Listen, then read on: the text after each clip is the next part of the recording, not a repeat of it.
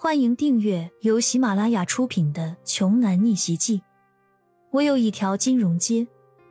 作者：山楂冰糖，由丹丹在发呆和创作实验室的小伙伴们为你完美演绎。第八十三章，跟在刘慧敏的身后，骄阳能够清楚的感受到刘慧敏一路走过去的背影，显得很是沉重和沮丧。尽管。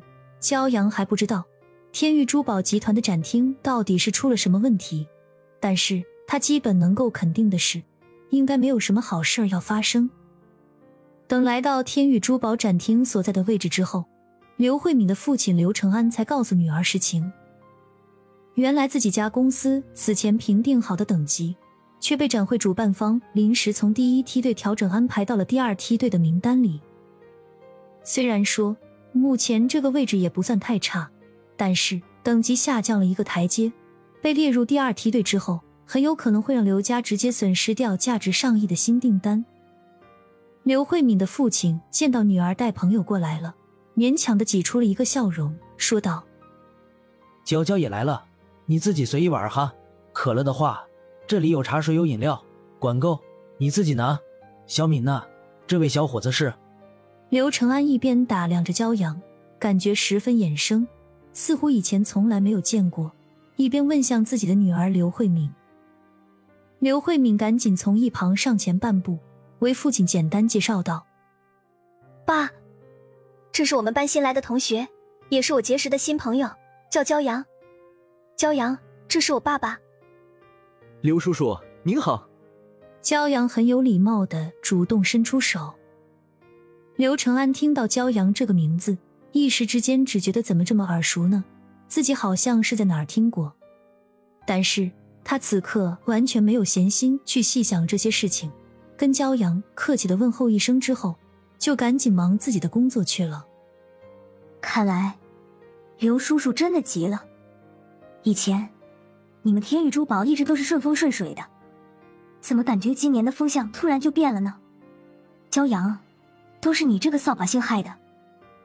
蔡娇娇说着，就突然把矛头转向了骄阳，弄得骄阳一头雾水，无言以对。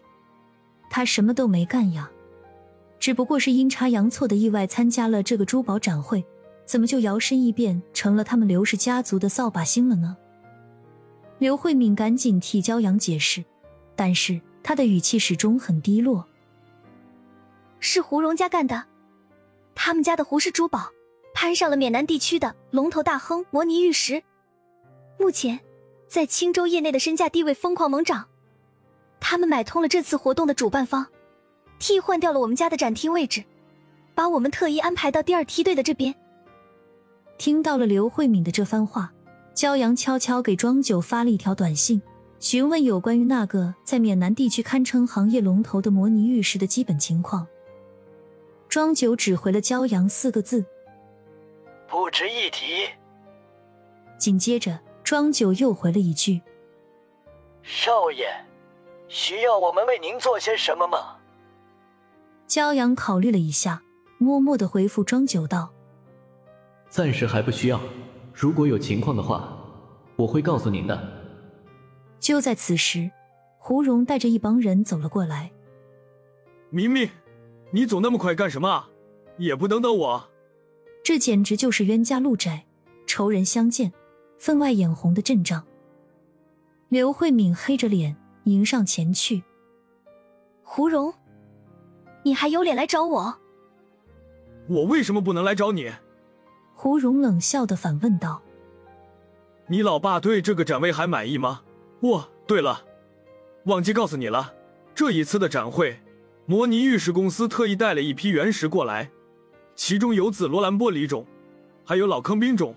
不过我爸特意嘱咐他们，不管你们刘家出多少钱，这批原石半块都不会卖给你们家。所以恐怕今年你们天域珠宝要血亏了。胡疯子，你卑鄙！刘慧敏这么有涵养的女孩，现在居然都被对方气得浑身发抖，只想骂脏字。如果胡蓉说的是真的，那刘家的亏损总额甚至有可能达到数十亿，还不止。像紫罗兰玻璃种、老坑冰种这种等级的石头，那可是所有珠宝商和翡翠大师们会挤破头抢着要的极品原料。本集播讲完毕，想听更多精彩内容，欢迎关注“丹丹在发呆”。